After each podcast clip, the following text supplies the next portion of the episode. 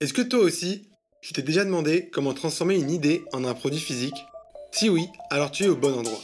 Ce podcast est destiné aux curieux, aux passionnés, aux makers qui bricolent dans leur chambre ou encore aux développeurs qui voudraient passer des lignes de code aux atomes. Bienvenue sur le podcast The Hard Way, le premier podcast qui parle du développement de startup hardware. Ok, je sais ce que tu vas me dire. Le hardware, c'est dur. Mais l'objectif de ce podcast, c'est de te montrer comment surmonter ces challenges. À chaque épisode, nous recevrons un ou une entrepreneur qui a réussi à matérialiser ses idées en un produit pur et dur. Nous verrons ensemble comment ils ont réussi à surmonter ce que la plupart pensent insurmontable. Moi, c'est Gary, et comme beaucoup, je suis convaincu que les problèmes d'aujourd'hui ne se régleront pas qu'avec des lignes de code. Alors rejoins-moi pour comprendre comment façonner le monde de demain. Bonne écoute Yo Avant de commencer cet épisode, je suis très heureux de vous présenter mon sponsor, Spatialnik. Si vous voulez lever des fonds et trouver des clients, mais que votre produit n'existe pas encore, alors vraiment, bon courage. Le hardware, c'est palpable. Et pour le vendre, il est indispensable d'avoir des visuels hyper réalistes pour se projeter et visualiser son impact. Et si vous ne savez pas faire des visuels réalistes en 3D, comme à peu près 99% d'entre nous, la solution, c'est de faire appel à Spatialnik, un designer 3D qui vous permettra de créer des vidéos comme si votre produit existait pour de vrai. Si vous voulez en savoir plus, prenez rendez-vous dès maintenant avec Spatialnik sur spatial-nick.com, S-P-A-T-I-A-L-N-I-C-K.com. Le lien est aussi dispo dans la description de l'épisode et je vous laisse désormais avec notre invité du jour. Salut Maxime. Écoute, hello, merci pour euh, l'invitation. Euh, pour commencer, est-ce que tu pourrais te présenter assez rapidement, enfin pas toi, plutôt ta boîte Parce que j'aime bien euh, teaser un peu les auditeurs. Euh.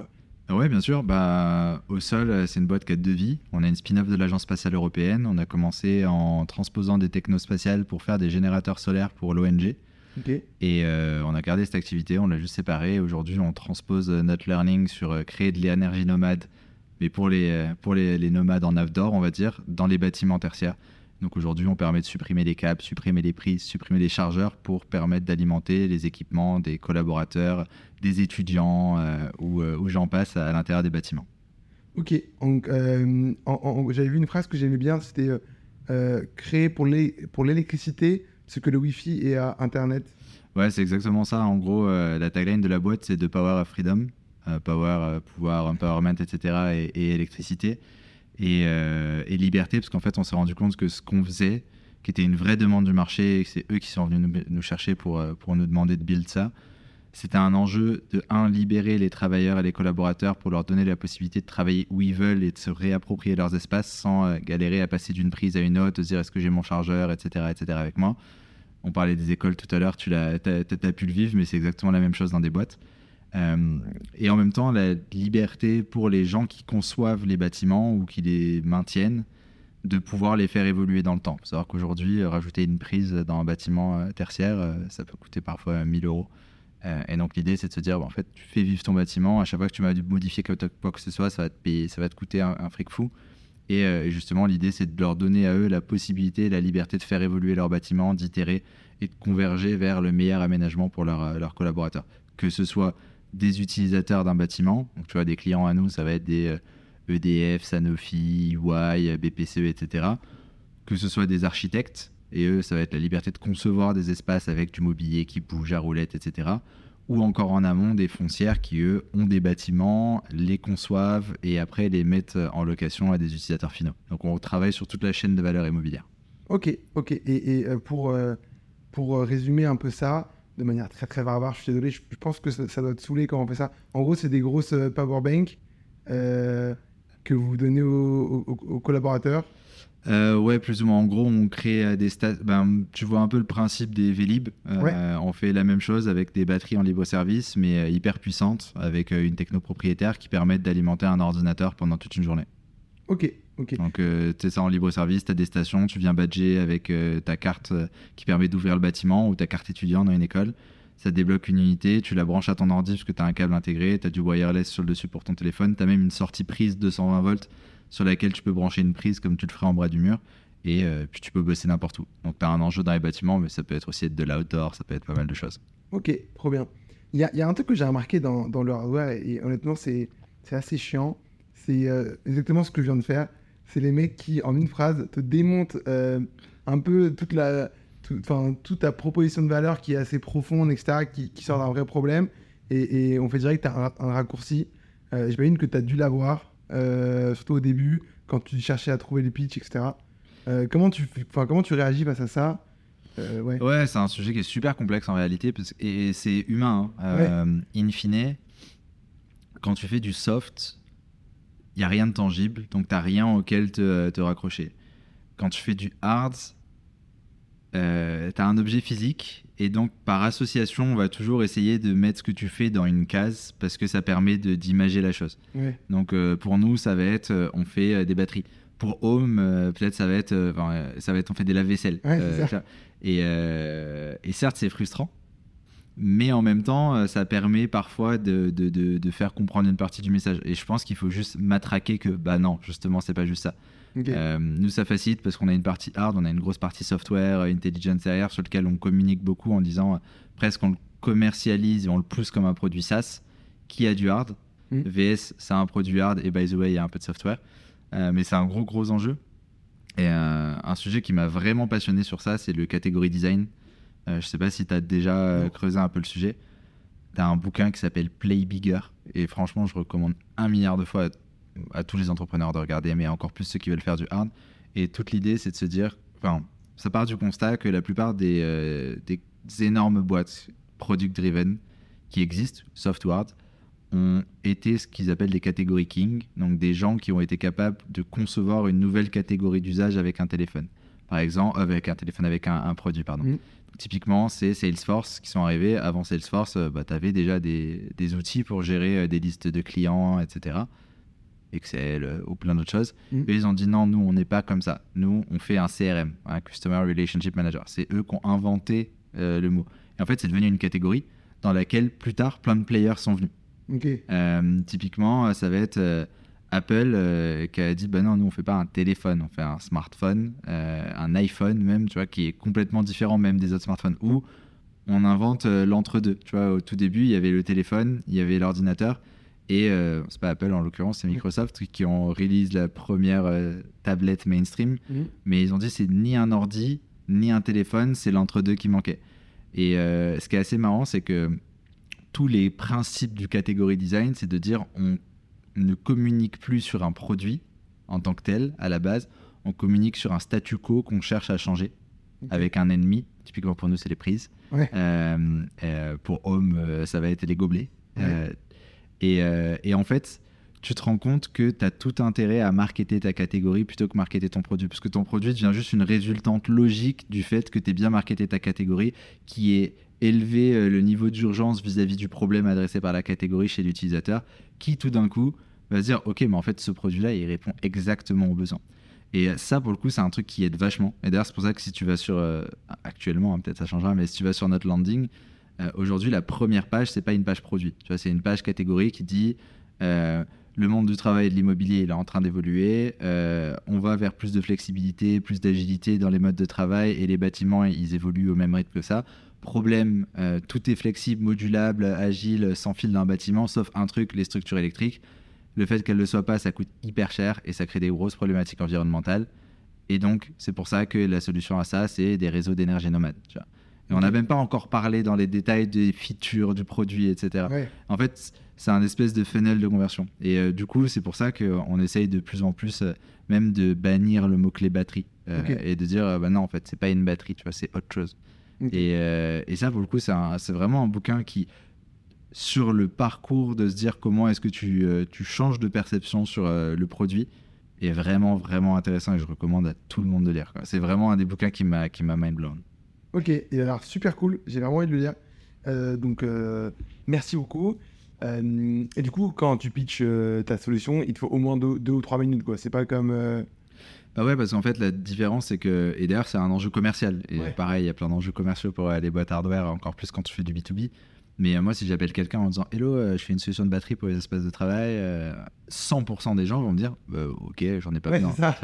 Par contre, quand je les appelle en disant Hello, euh, je fais quelque chose qui permet euh, de libérer les espaces de travail en supprimant euh, les câblages, les prises et du coup bah, faire pas mal d'économies, limiter l'empreinte carbone et faciliter le parcours des collaborateurs.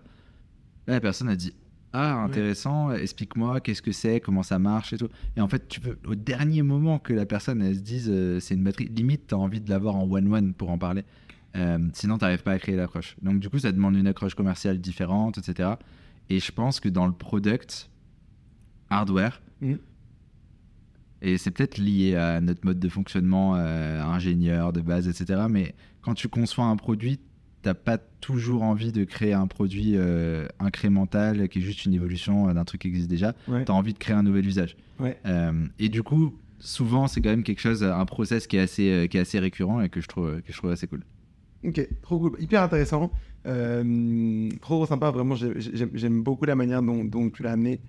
Euh, c'est pas comme ça que je commence mes podcasts normalement. ma première question, c'est euh, tu étais quel type d'étudiant plus jeune?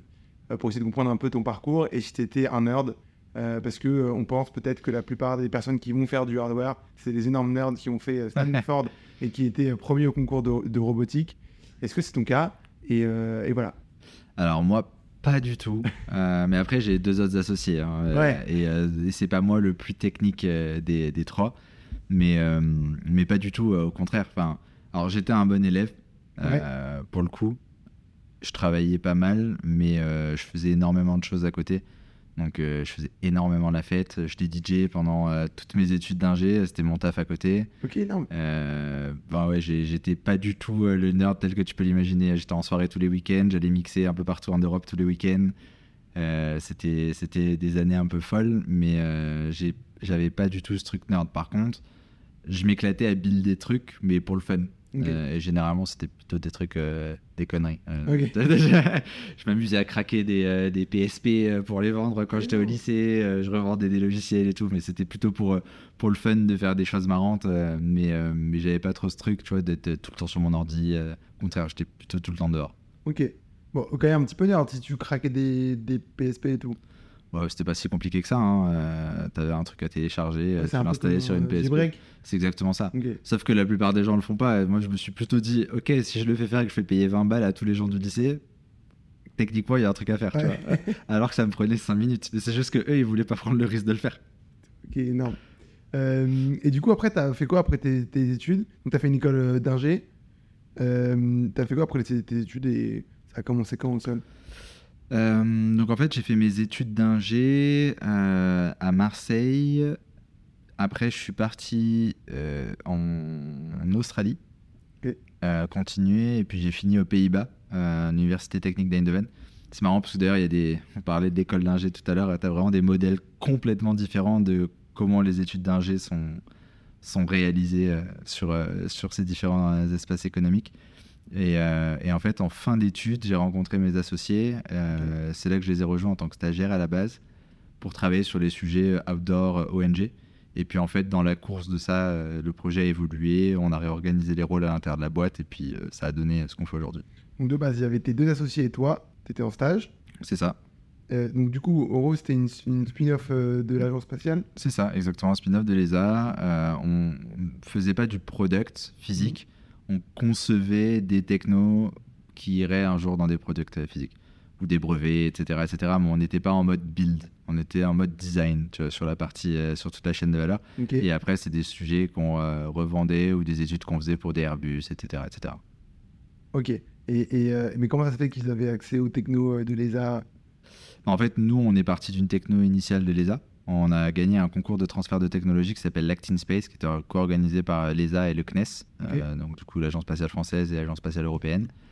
Euh, on a remporté ça, on s'est rendu compte que le brevet sur lequel on voulait travailler n'était pas forcément euh, utilisable en tant que tel, donc on a développé notre propre techno qu'on a breveté. on l'a utilisé pour faire ces, générateurs, l'idée un peu ce que tu as peut-être vu par le passé, des fleurs qui se déploient, qui suivent le soleil, etc. etc. Euh, et en parallèle, en fait, on s'est rendu compte que les technos qu'on avait fait pour ces fleurs solaires étaient aussi transposables sur des satellites. Donc on a retransposé ça, donc spin-off de l'ESA, re-spin-offé euh, après. Et, euh, et, du coup, maintenant, on a ça sur des nanosats, des trucs comme ça. Ok, donc vous avez. Enfin, en gros, c'est une boîte. Enfin, c'est une boîte dans laquelle il y a, il y a deux activités? Ouais, c'est ça, et qu'on a séparé en 2020 euh, quand on s'est dit, en fait, sur cette activité-là, c'était pas une activité qui pouvait être. Sur laquelle on pouvait générer beaucoup de cash parce qu'on n'était pas capable de. euh, Peut-être qu'on le serait aujourd'hui, mais on n'était pas capable à ce moment-là de construire et d'avoir la force nécessaire pour, euh, pour produire ce qu'on voulait, euh, ce qu'on développait. Donc on restait que sur la partie conception. Et, et puis on s'est dit, bah, en fait, si on reste sur la partie conception, il n'y a, pas de- y a pas de scale possible, et- etc. etc. Et, et en fait, en, travaillant pas mal sur ce qui nous animait, sur la culture, sur ce, ce qu'on était nous en tant que fondateurs, euh, et pourquoi on voulait faire ça, on voulait tous faire une mission humanitaire, etc. etc. En fait, on s'est rendu compte que dans l'essence de qui on est, il y avait le fait d'être nomade. J'ai un associé, euh, Idriss, euh, c'est un berbère d'origine, encore hyper attaché à ses racines, euh, donc par définition un nomade. Ouais. Euh, on a mon autre associé Enrique qui lui est espagnol, luxembourgeois, guyanais et qui voyage tout le temps. Donc en fait, on s'est rendu compte que euh, ce qu'on avait au fond de nous, c'était plutôt la capacité de bouger euh, et d'être nomade et que euh, bah, l'idée de se donner de l'énergie en nomadisme, il y avait un enjeu dans les ONG, mais il y avait aussi plein d'autres enjeux adressables. Et quand le marché est arrivé en nous disant il y a un truc à faire pour l'immobilier, on s'est dit ok, bah go, allons tester le truc. Donc ça a été un pivot d'un point de vue product, d'un point de vue marché, mais ça a été toujours un alignement de la vision initiale qui était de se dire fournir de l'énergie en nomadisme. Ok, et, et, et donc du coup, comment vous avez développé le produit? Qui l'a développé? Et euh, ouais, enfin, ça, ça a commencé comment? Euh, bah, si on parle de ce qu'on fait aujourd'hui, euh, on, a, on avait déjà commencé à build des briques techno euh, avant pour ce qu'on faisait. On est revenu du CES à Vegas en février, je crois, 2020, un truc comme ça. On a profité d'être à Vegas pour se faire un petit road trip. Ouais. Il y a eu le Covid un mois après. Euh, donc du coup, euh, à ce moment-là, j'ai passé énormément de temps à parler à les gens qui sont nos clients aujourd'hui, directeurs immobiliers, DSI, directeurs environnement de travail. En fait, la strat, ça a été d'aller voir tous ces gens-là et de leur dire Hello, euh, je m'appelle Max, je viens de l'aérospatiale. A priori, j'y connais rien du tout à l'immobilier tertiaire, ouais. Mais, euh, mais j'ai envie d'apprendre et j'aimerais bien faire un truc qui permet de supprimer les câbles dans les bâtiments.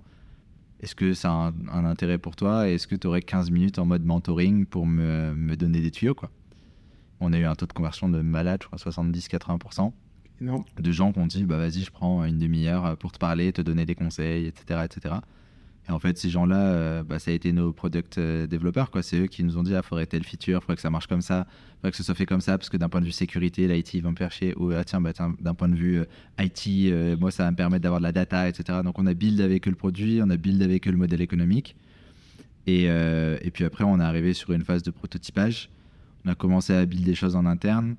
On avait mon associé Idriss qui est sur la partie technique, qui est un, un excellent ingénieur, mais euh, qui n'avait pas l'expertise fine euh, de la conception électronique. Mhm. Et donc, du coup, on s'est fait aider d'un d'un- d'un BE euh, qui nous a aidé à build les premières briques.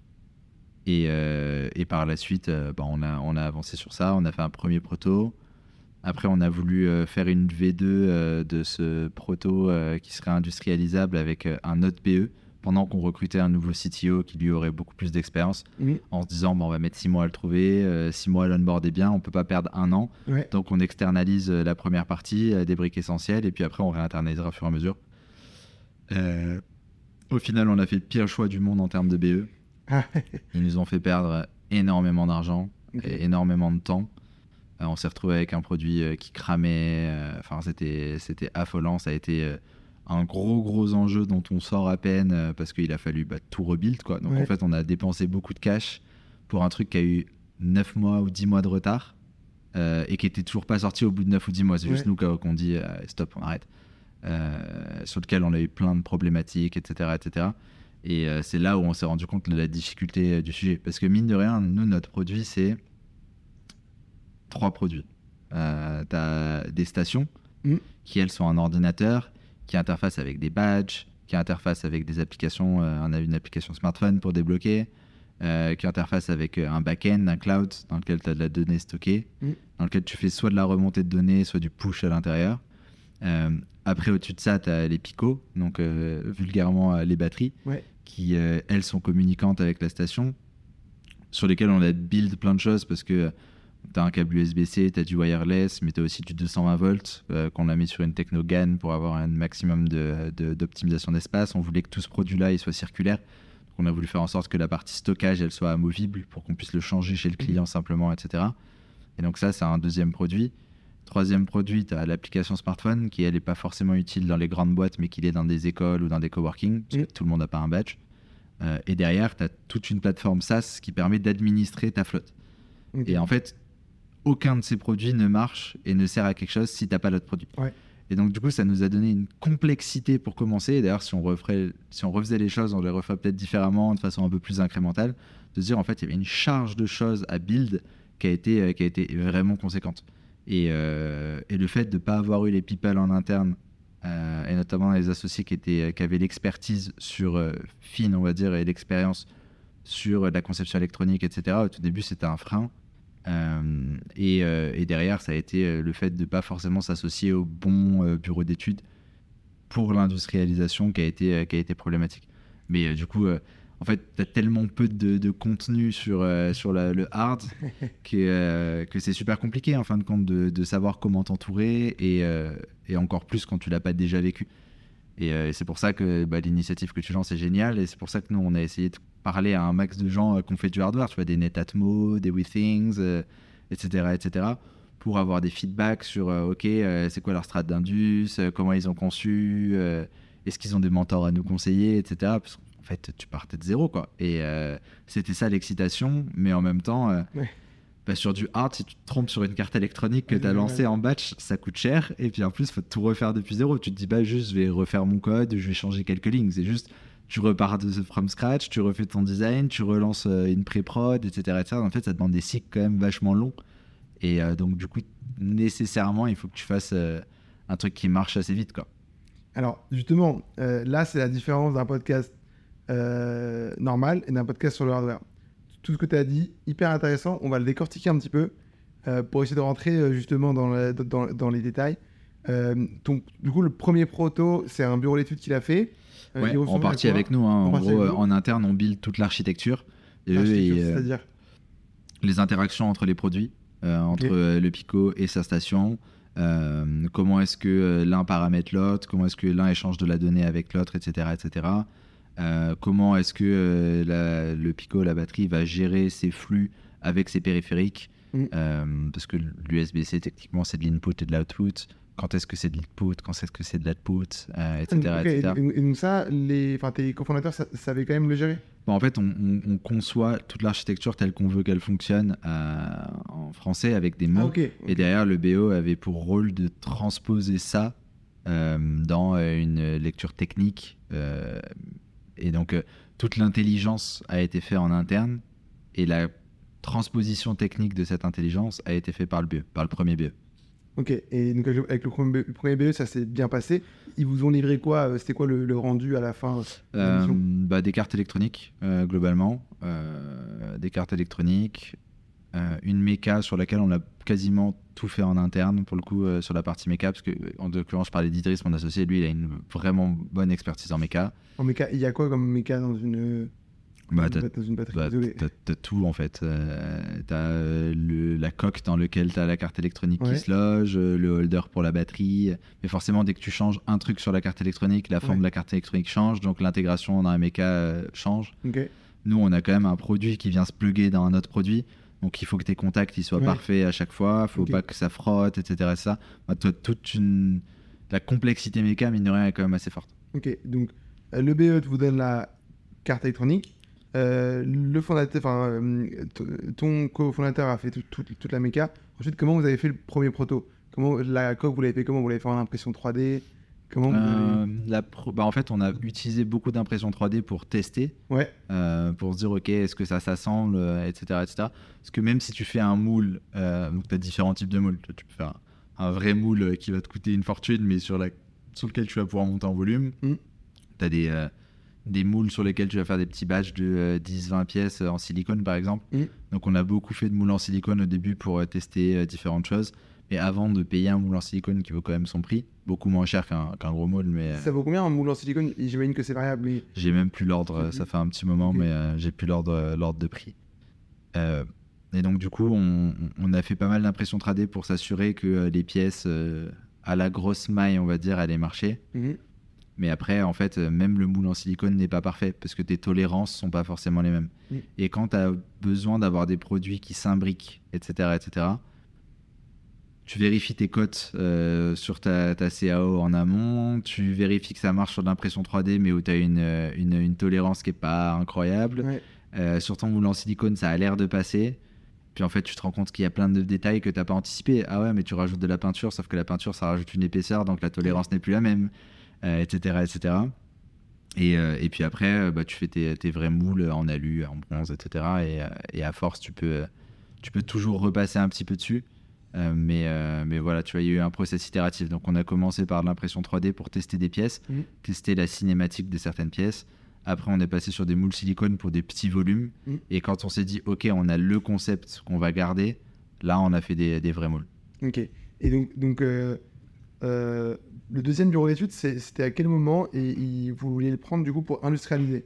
Ouais, en fait, donc on a eu ce premier produit euh, qui, avait été, euh, qui avait été bien fait. hein. Il y avait, euh, c'était perfectible puisqu'on avait parié sur un BE où c'était deux personnes, deux associés qui, étaient, qui étaient hyper sharp. Honnêtement, ils ont fait un taf de dingue à deux personnes, hein, mais c'est juste que en fait, la complexité inhérente au produit, au fait que en fait, tu dois avoir un ingénieur méca, tu dois avoir un ingénieur indus, tu dois avoir un ingénieur euh, électronique, sachant que dans l'électronique, tu as la partie euh, firmware et la partie euh, hardware.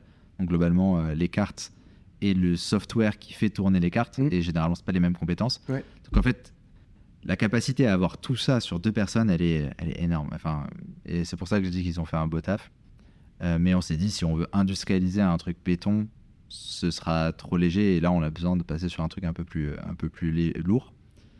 Et, euh, et puis du coup, c'est à ce moment-là, post-levée de fonds, qu'on s'est dit, euh, bah, on a un peu plus de cash, euh, on va aller chercher un BE qu'un invest nous avait recommandé. Et, euh, et c'est là où on s'est dit, normalement, ils ont une bonne équipe. Assez naïvement, je me suis dit, c'est un, un invest qui le recommande, donc Ouais. ça ira. La réalité, c'est que je me suis rendu compte plus tard que même cet invest a eu des problèmes, mais on l'a su un peu plus tard avec eux. Et c'est surtout qu'en fait, nous, notre sujet, c'est de l'électronique de puissance. Ouais. Et en fait, quelqu'un qui est bon sur de l'électronique normale, euh, par exemple, pour faire les cartes électroniques de la station euh, en général, va pas nécessairement être bon pour l'électronique de puissance parce qu'il y a des codes différents, ça fonctionne différemment, etc. etc.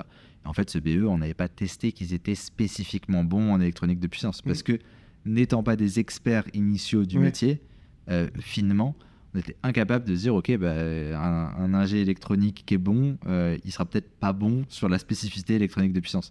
Et, euh, et donc, du coup, ça a été aussi une des, des erreurs, je pense, dans le choix de, euh, du BE. Donc en gros, ils, ils vous ont dit que, enfin, le bureau d'études vous a dit euh, qu'ils pouvaient gérer. Peut-être qu'ils font, alors que. Ah, mais ça, je crois qu'ils te le disent tous. Hein. Voilà, mais, en, mais en vrai non. Nous, ils nous ont dit, euh, vous inquiétez pas, on sait gérer. On a même entendu des fois, non, mais si on disait la vérité à nos clients, euh, on n'aurait jamais de contrat. Ah ouais.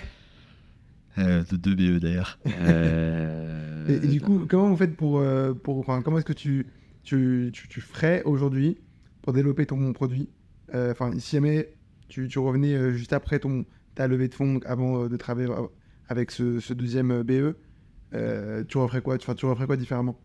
Que tu, que tu engagerais Post levée des de fonds, post levée de fonds, direct, je vais débaucher un mec qui l'a déjà fait, quoi. Et, et comment tu as réussi à lever? Parce qu'on on brouille un peu les étapes, mais comment est-ce que tu as, réussi à lever euh, sur, un, sur un proto?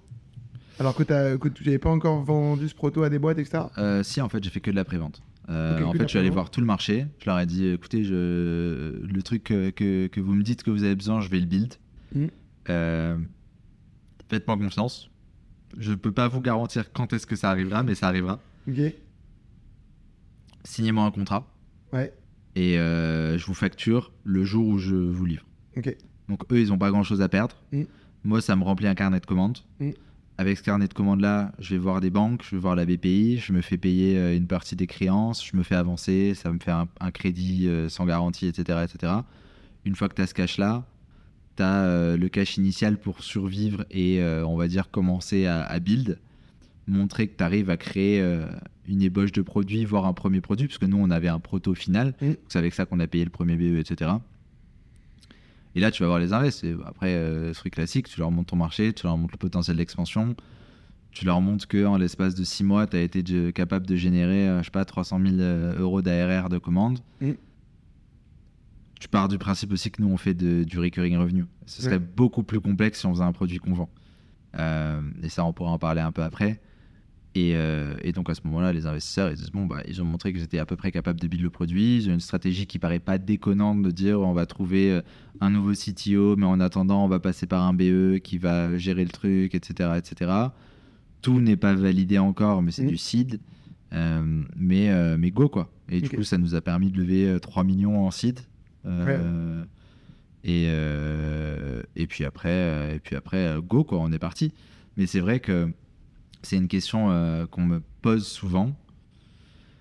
C'est comment tu lèves sur du hard et euh, je pense que ça veut dire beaucoup de choses du hard. Euh, je pense que ça dépend avant tout de ton modèle économique. Mm. Nous, on a choisi de faire du hardware as a service. Mm.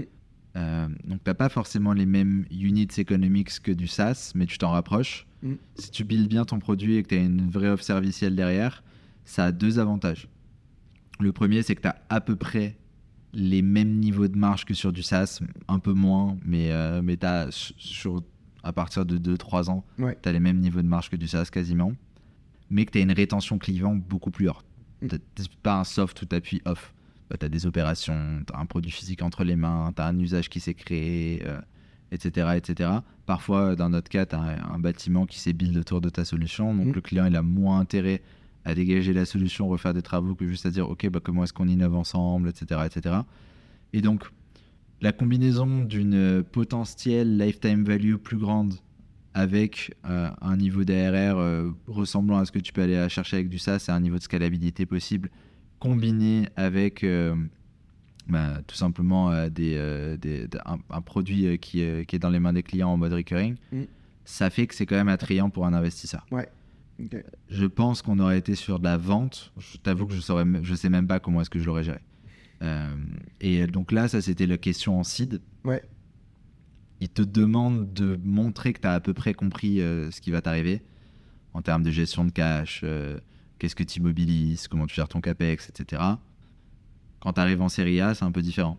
Là maintenant, tout d'un coup, tu es en série A, tu montres que tu as ton product market fit, tu montres que tes ventes elles continuent, tu montres que tu avances. Donc ça, c'est censé être validé. Mm.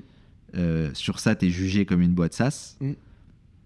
Donc t'as pas forcément exactement la même croissance qu'une boîte SaaS, donc il faut un peu te défendre sur ça, etc. etc. Et là, tout d'un coup, arrivent des enjeux plutôt d'ingénierie financière euh, et d'ingénierie opérationnelle, de dire, ok, bah, tu dois build un produit, une boîte SaaS, si je mets euh, 2 millions dans une boîte SaaS euh, qui peut faire les mêmes métriques, elle, elle va pas cra- devoir cramer 1,5 million la première année pour acheter des composants, les Ouais. immobiliser, etc. Euh, et donc, du coup, là, il y a pas mal de stratégies que tu peux mettre en place euh, pour réduire globalement ton BFR. Quoi. Euh, bah, On rentre dans le finance, typiquement, tu vois, des sujets qu'on regarde, c'est comment est-ce que, on va dire, on prend toute la chaîne. Tu vois, Ouais. nous, ce qui se passe, c'est que, d'ailleurs, on l'a vécu, on pourra rentrer dedans un peu plus en détail, mais on a fait, on a eu des trucs dingues qui nous sont arrivés avec des usines et compagnie. Mais euh, crise des semi-conducteurs, Ouais. euh, on a bien vu que tu as des composants qui sont en tension parfois. Des fois, tu es juste en rupture et tu es dans la merde. Euh, la STM32, euh, que tout le monde a, ça a été compliqué. Merci ST Micro. Et donc, du coup, tu as tes composants que tu achètes Mm. selon certains cycles et parfois selon aucun cycle parce que c'est un moment où le marché est down et tu as tout intérêt à buy maintenant. Ouais. Euh, donc, du coup, que tu vas peut-être acheter un an avant de les mettre en place dans un produit qui va être commercialisé et va te return de- du cash. Ouais. Euh, donc, tu achètes tes composants. Euh, derrière, tu achètes le reste, ta plasturgie, tu fais produire tes cartes, donc tu payes tes usines Mm. qui produit, qui te livrent. Donc généralement, tu arrives à trouver un arrangement où au début, tu dis, allez, au début, tu payes tout upfront. Mm. Après, tu arrives à dire, allez, je te paye 50% maintenant, 50% quand tu me livres. Mm. Euh, au fur et à mesure que le risque diminue, euh, les usines allègent, on va dire, les conditions de paiement, ce qui est normal. Euh, tu builds ton produit, tu reçois ton produit, tu le stockes ou pas, ou alors tu le fais shipper directement de l'usine au client. Mm. Ça arrive chez le client. Un client, c'est un grand compte pour nous. Un grand compte, il a des conditions de paiement à 30 ou 60 jours. Ouais. Et donc parfois, entre le moment où tu as sorti le cash et le moment où tu as récupéré le cash avec une marge, tu as 6-8 mois qui s'écoulent. Et, euh, et donc, du coup, tu as des phases d'immobilisation particulières. Et tu gères pas de la même façon que tu sois early, un peu moins early ou euh, en mode growth. Et donc, euh, au tout début, tu galères Ouais. parce que t'as personne qui te fait confiance. Et c'est la merde. Euh, après, tu arrives à trouver des arrangements. euh, bon, pour tes composants, honnêtement, tu arrives à sauter dessus. euh, si tu arrives à sauter sur un bon deal pour tes composants, tu les achètes et tu es content de les avoir achetés pas cher. Mm. Après, tu peux passer par des brokers, etc. Tu peux faire des commandes récurrentes. Mais euh, en tout cas, à notre stade, on a encore autant de se dire Ok, il faut acheter 100 000 balles de composants, mais là, ils sont vraiment bas et tu gagnes 50% par rapport à d'habitude. Go tu vois. Ouais. Euh, mais après, en parallèle de ça, quand tu commences à grossir un peu, bah, ta banque, elle peut t'ouvrir des lignes de crédit. Parce qu'elle se dit, OK, bon, bah, ils m'ont montré que euh, quand euh, ils achètent euh, des composants, ils buildent un produit Mm. et ils génèrent du cash. Donc, ta banquière ou ton banquier, tu peux aller le voir en lui disant, bon, écoute, j'ai besoin d'une ligne de crédit de 400 000 euros que je vais te rembourser. C'est quoi une ligne de crédit face à un crédit? Ouais, c'est ça. Ok. Euh, avec des conditions avantageuses que je vais te rembourser sur 6 mois, par exemple, ou un an, et ce qui va éviter que tu sortes tes euh, 400 000 balles d'un coup et que tu vas pouvoir les sortir d'un coup pour acheter au moment où tu as besoin d'acheter et étaler le paiement. Ok. Donc ça déjà, ça a fait beaucoup de bien. Ok. Euh, donc déjà, ça te réduit toute cette partie BFR en amont. Euh, comme je disais, tu as l'avantage avec tes usines où euh, soit tu es sur un modèle, je commande pour un certain stock de façon récurrente et tu peux avoir un peu d'upfront et un peu de livraison. Et après, tu as de la facturage que tu peux mettre en place où là, globalement, tu vas avoir un organisme bancaire, par exemple, Mhm. et tu lui dis, moi, tu me payes au moment où j'envoie la facture au client. Donc en gros, je viens de signer Danone, prenons un exemple. Ouais. Euh, je lui signe un contrat à 200 000. J'envoie la facture à Danone. Danone me dit, euh, parce qu'ils ont des conditions d'achat, de- euh, je parle pas de Danone, hein, je Oui, oui, je bien me rappelle pas de leurs conditions d'achat. Mais euh, tu dis, ok, Danone a des conditions d'achat par exemple à 60 jours. Euh, bah ok, tu sais que tu vas recevoir ton cash dans 60 jours, voire plus parce qu'il y a des retards, etc., etc. La factureur, ce qu'il va dire, c'est ok, moi je prends ta créance de facture, je te paye tout de suite avec euh, un petit fee que je garde, et moi je me gère de gérer ta facture avec euh, le client. Donc, en fait, c'est- toi, c'est ça te un peu un permet- non C'est pas pareil? C'est différent. Là, c'est vraiment factural. En gros, c'est euh, ton la banque, par exemple, euh, ou, ou un autre organisme qui va dire je te paye tes factures, globalement. Et après, je me charge d'aller les chercher. Le leasing, c'est encore un peu différent. C'est un modèle différent. Nous, on a choisi de pas y aller pour l'instant. Ok. Mais Vous, ça veut dire qu'un Danone ou autre va vous payer. Enfin, j'imagine que les batteries, c'est sur un engagement, disons, de un an. Euh, il nous paye l'année, il nous paye l'année upfront, c'est ça exactement. Ok, d'accord. Ok. Et, euh, et donc, c'est- pour ça qu'on fait pas de mensuel, etc. Sinon, mensuellement, ce serait encore plus galère Ouais, c'est ça. de, de gérer le modèle de cash. Donc, nous, on les fait payer à la livraison. Ok, ok, ok, hyper intéressant. Euh, ok, et donc, euh, deuxième bureau d'études n'a pas marché parce que ils vous ont, ils vous ont mytho sur, euh, sur ce qu'ils savaient faire ou pas faire. Si c'était à refaire, vous engageriez des personnes. Mais du coup, Bah, c'est ce qu'on a fait après. du coup, après Ouais, parce que, parce que tout d'un coup, ça devient beaucoup plus complexe. Après, il y a probablement des très bons bureaux d'études. Là, ça a été un, un concours de circonstances. Je pense que euh, beaucoup de BE sont pas non plus. euh, ils n'ont pas la même vélocité que doit avoir une startup. Mm. Et in fine, c'est pas leur boîte. Quoi. Ils se disent pas, ok, bah, si on le fait pas, je crève. Alors que toi, c'est ta boîte. Si Ouais. tu sais que tu sors pas le produit, bah, t'as pas de boîte. quoi.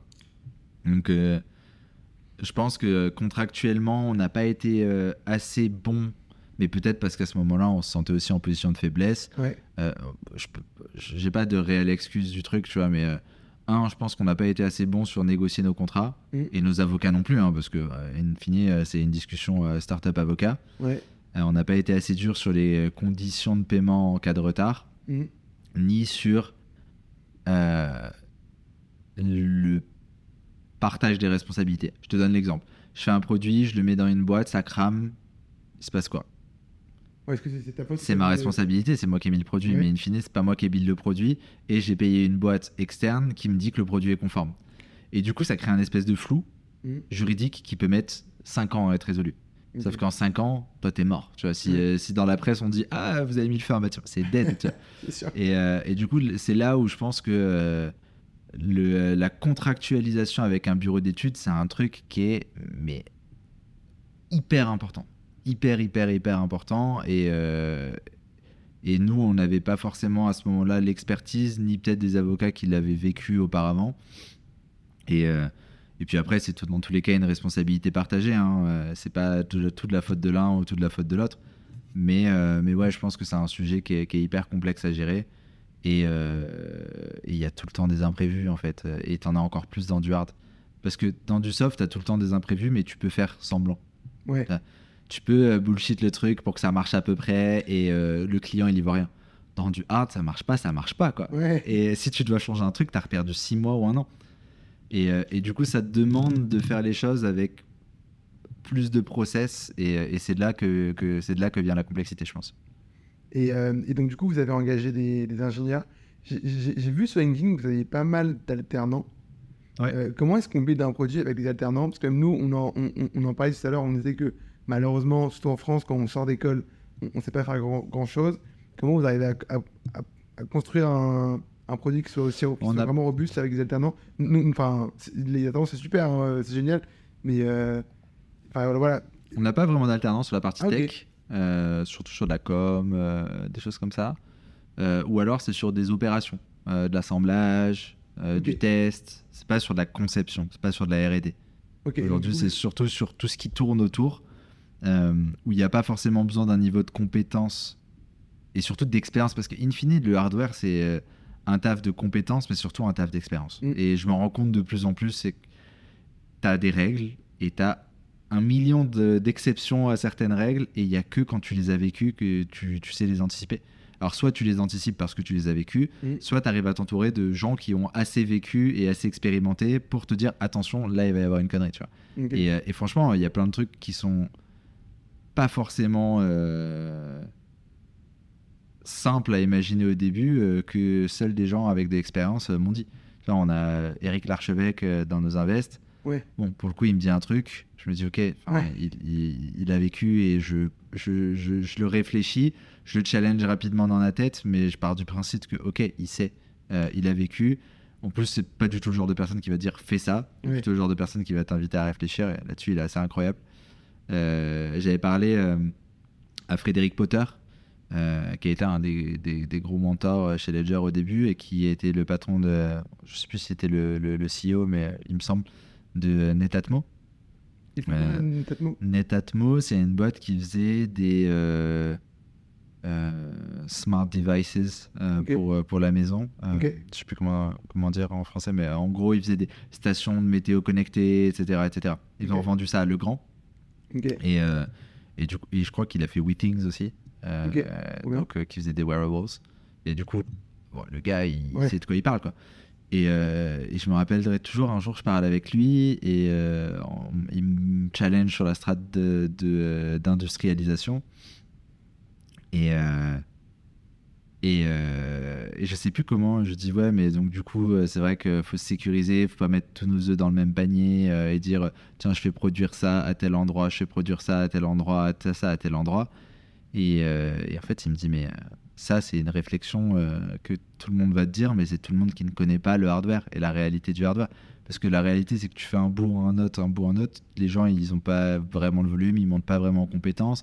Si tu fais des batchs de production, et là, on parlait du cas de l'Asie, par exemple, où il me disait, bah ouais, par exemple, tu, tu vas produire euh, 10 000 pièces, on va aller te chercher, je sais pas combien de, de dizaines euh, ou de vingtaines de personnes euh, qui sont pas du tout expertes du sujet, on va te les former pendant trois semaines euh, pour faire une opération, Oui. ils vont te produire tes trucs, et puis après, les gens, ils repartent. Et en fait, du coup, t'as pas de montée en qualité du produit dans Ouais. le temps, parce que les gens deviennent pas experts de la, condu- la- la- de la conception de ton produit. Et, en tout cas, de la fabrication de ton produit. Et euh, tu vois, c'est plein de trucs qui peuvent paraître euh, hyper euh, logiques et qui en fait sont contre-intuitifs. Et pareil, c'est que quelqu'un qui l'a vécu qui va dire attention, ça c'est contre-intuitif, c'est pas, c'est pas forcément la bonne chose, ou en tout cas test iter. Et, euh, et je pense que comme tout écosystème, il faut structurer l'écosystème. Malheureusement, l'écosystème hardware est encore un écosystème un peu vieux. Mhm.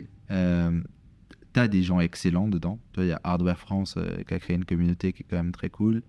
T'as Hardware Club qui a essayé de structurer un truc sympa Mhm.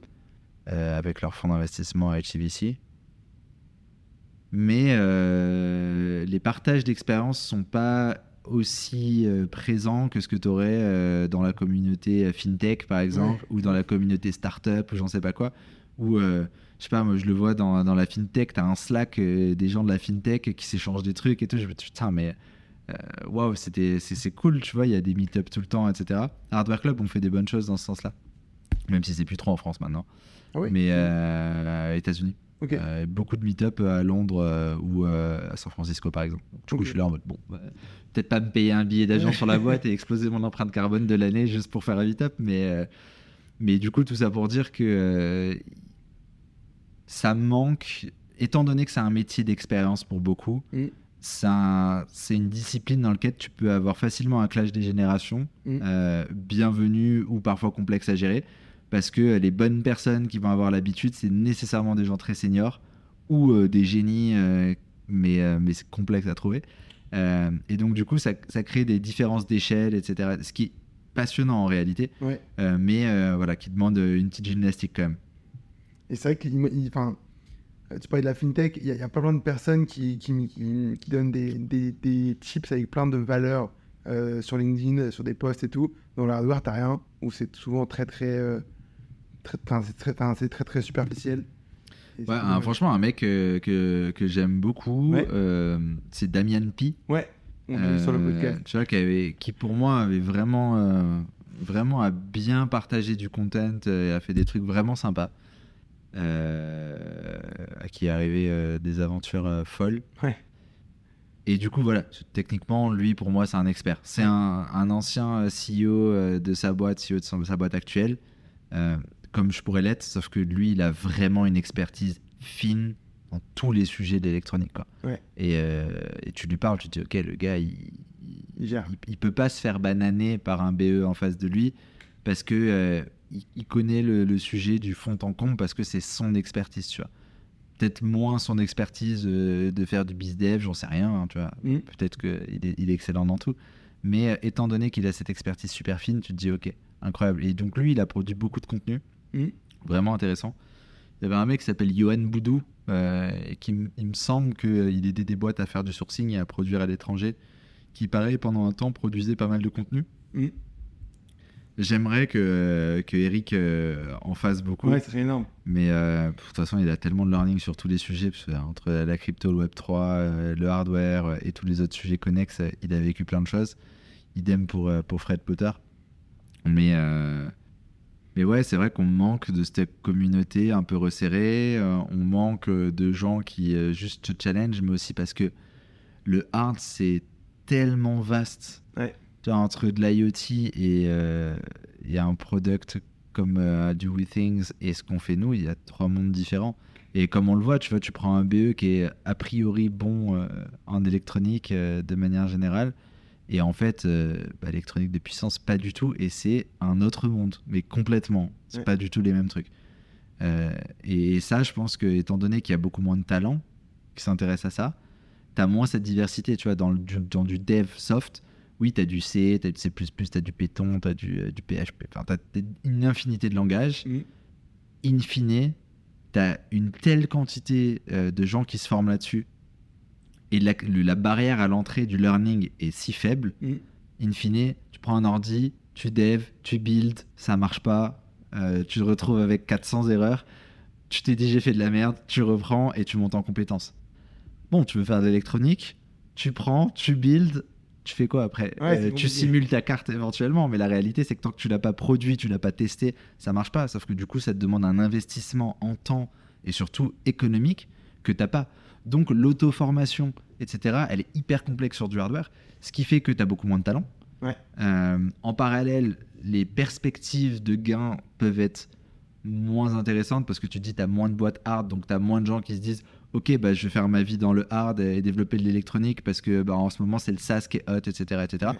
Donc en fait, ça fait un espèce de cercle vicieux qui fait que tu as moins de talent disponible, tu as moins de compétences euh, et, et- et du coup c'est beaucoup plus complexe, tu vois. Et euh, c'est tout ce cycle-là qui est, euh, qui est engrangé et c'est pour ça qu'il y a tout intérêt à, créer à minima ces écosystèmes de paroles, de rencontres où tu peux parler des sujets, etc. Parce que bah, malheureusement, l'écosystème a besoin de grossir. Je suis euh, totalement d'ac- d'accord avec toi. Euh, on... arrive bientôt à la fin. J'aimerais qu'on parle juste d'un truc, de l'industrialisation. Enfin, on en a quand même un petit peu parlé. Du coup, l'industrialisation, vous la, vous la, enfin, la production, vous la sous-traitez Euh, en fait, on, on, sous-traite la production de pièces individuelles, cartes électroniques, etc. Et puis après, on gère l'assemblage nous-mêmes. Ok, vous faites quand même l'assemblage. Ok. En fait, on gère l'assemblage parce que ça nous permet d'avoir un contrôle qualité en sortie aussi. Ok. Euh, et ce qui est hyper important euh, pour nous, peut-être qu'à terme ça pourrait évoluer, mais aujourd'hui on a besoin de euh, voir ce qui sort, de comprendre les problèmes, de pouvoir itérer vite, etc. etc. Peut-être qu'un jour on pourra complètement externaliser, mais pour, pour l'instant on a tout intérêt à le faire en interne. Donc on s'est build une petite usine et puis, et puis on s'amuse à le faire nous-mêmes. Quoi. Enfin on s'amuse. c'est pas moi qui, qui assemble les produits tous les jours, mais, mais, mais ouais, c'est fait en interne. Ok. Euh, et comment est-ce que tu as trouvé tes fournisseurs? Est-ce que c'était un, parcours du combattant? euh, Comment tu as trouvé vraiment de ton premier fournisseur euh, qui t'a fait tes 5 premières cartes ELEC, 5 ou 10 Enfin, les, cartes ELEC, c'est différent? Parce que c'est en Chine souvent, non? Euh, y a, t'as, as plein, as plein nous les cartes ELEC on les fait à Montpellier. en l'occurrence, ça c'est notre CTO qui connaissait certains acteurs, qui nous en a recommandé certains, avec qui il avait déjà bossé. Et du coup, il a, bah, juste il a repris le contact avec eux euh, parce qu'ils avaient déjà une relation de confiance. Et je pense que la relation de confiance, elle est primordiale dans du hard. Encore, enfin, elle est dans tout business, mais encore plus dans du hard. Euh, parce que c'est dur, parce que c'est long, euh, parce que c'est plus inconnu, etc. etc. Et pour d'autres, c'était juste notre réseau autour, des recommandations ou juste du benchmark. Quoi. Et, du coup, on a dû tester, itérer. On a eu des casseroles avec certains. Il y en a avec qui ça a été compliqué, mais comme tout. Hein. C'est juste qu'en fait, chaque erreur te coûte plus de temps et te coûte plus cher sur du hard que ce qu'elle ne te coûte sur du soft. Et la complexité, c'est que pour gagner dans l'environnement actuel, il faut que tu ailles vite et que tu économises ton cash. Et c'est là où le paradoxe arrive, et c'est là où il faut trouver des raccourcis, et c'est là où la force de l'écosystème et de l'entourage, elle est hyper forte. C'est qu'il faut que tu, pour entreprendre et pour sortir un produit, il faut que tu fasses un maximum d'erreurs. Et euh, au plus vite tu fais des erreurs, au plus vite tu capitalises dessus, au mm. plus vite tu converges sur la meilleure solution. Euh, sauf que maintenant, si euh, le, la période réfractaire entre chaque erreur elle est longue et qu'elle te coûte cher, c'est là où ça pose des problèmes. Et c'est justement tout cet intérêt du réseau, de l'expérience, etc., c'est de réduire cette période réfractaire pour faire en sorte que tu puisses jump d'erreur en erreur pour arriver et converger, on va dire, le plus vite possible. Ok, ok, trop intéressant. Euh, comment est-ce que, est que vous avez recruté vos premiers ingés? Parce que en, startup, on a fait beaucoup avec peu.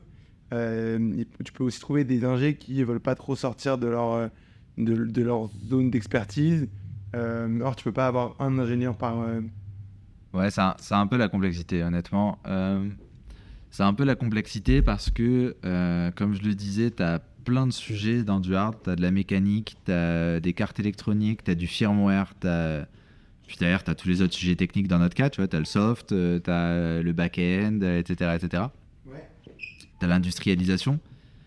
Et en fait, tu veux que tu aies un profil euh, CTO. Euh, et en fait, je me rends compte que sur du hard software, hardware tel qu'on le fait, c'est compliqué d'avoir une personne qui sait gérer le hardware, le software, la production. Et en fait, ça demande pas du tout les mêmes profils. Et euh, du coup, c'est là la complexité, c'est qu'en fait, tu as besoin de beaucoup de personnes qui font des sujets différents.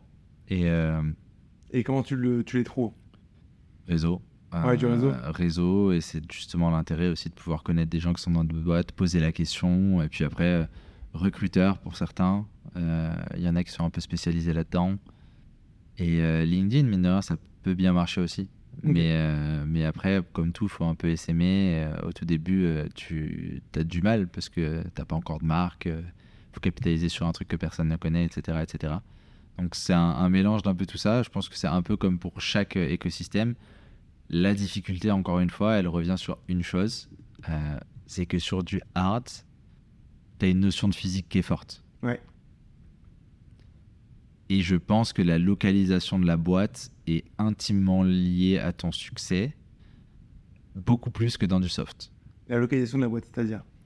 Dans du soft, que tu sois basé à Paris, Nice, Nantes, euh, à la limite, ça va t'impacter un peu sur du B2B grand compte parce que tu as plus de grands comptes à Paris. Ça va t'impacter un peu sur des levées de fonds euh, parce que euh, tu as beaucoup de VC, de BA, de family office qui sont à Paris. Mais tu te fais des allers-retours une fois par mois et ça marche. Ouais quand tu fais du hardware et que tu as besoin d'avoir de la RD avec du physique, si tu es basé euh, dans la diagonale du vide, Ouais. compliqué de recruter. Ouais. Et tu peux pas trop recruter un ingénieur électronique à Toulouse, un ingénieur firmware euh, à Me- Grenoble, euh, un dev euh, ailleurs, parce que déjà, tu as des produits, donc ou alors tu, tu dois faire un labo à chaque... enfin, ça devient hyper compliqué à gérer d'un point de vue chaîne, chaîne de valeur. Enfin, tu as, toute une partie test, caractérisation, etc., etc.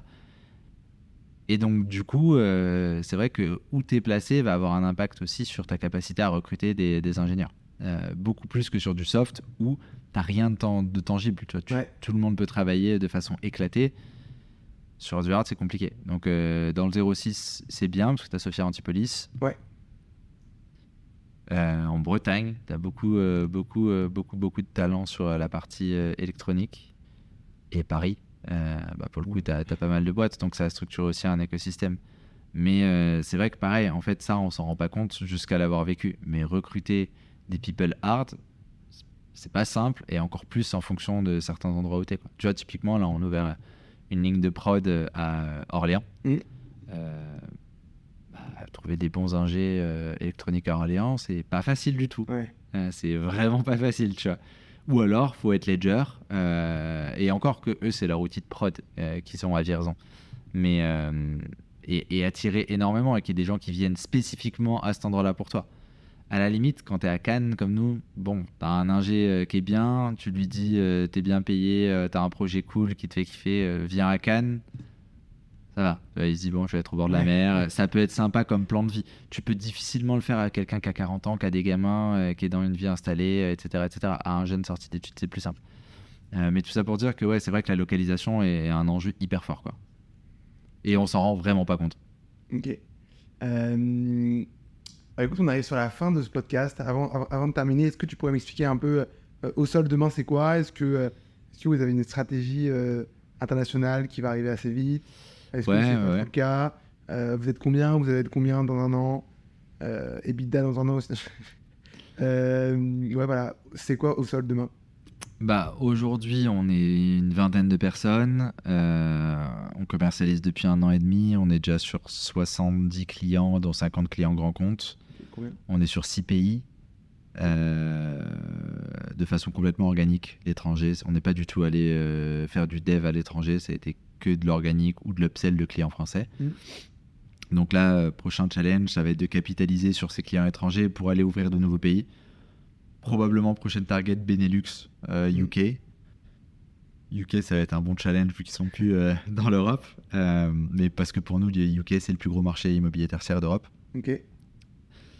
Et, euh, et voilà quoi. Et puis après, euh, parcours de croissance autour de ça. Aujourd'hui, on, adresse ce sujet pour l'immobilier tertiaire, mais demain, on essaie de le voir de façon plus large. In fine, euh, on adresse les bâtiments, les HQ, on adresse les cars SNCF, on adresse les écoles, on adresse les coworking, on adresse tous les espaces dans lesquels les gens gravitent. Donc il n'y a qu'un pas demain à ouvrir ça et dire, bon, finalement, tu as payé pour un asset à l'intérieur de ton building.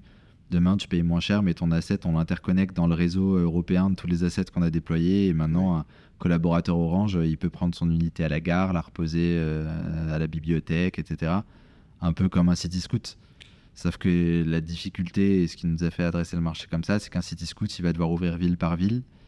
Euh, ce qu'on peut pas se permettre de faire parce que c'est pas le même marché, c'est pas la même taille de marché et la même pénétration. Et il doit payer tout son capex initial. Euh, qui est très large. Là où nous, euh, bah, en fait, quand tu déploies un client, tu rentabilises déjà dès le day one parce que tu factures ta première année. Et donc, du coup, ça te permet d'aller chercher ton, ton, ta masse critique pour après la réunir globalement. Donc, c'est un peu euh, les deux phases de croissance. D'abord, une phase où on build, on en met partout. Et une fois qu'on en a mis partout, on interconnecte tout. Ok, ok, trop bien. Euh, tu aimerais voir qui sur, euh, sur ce podcast? Me dis pas Eric Larchevêque parce qu'il viendra jamais, euh, ou du moins à ce stade. Euh, bah, je sais pas, on a parlé de Damian. euh, je- Euh, Damien Pi est déjà venu, épisode 2.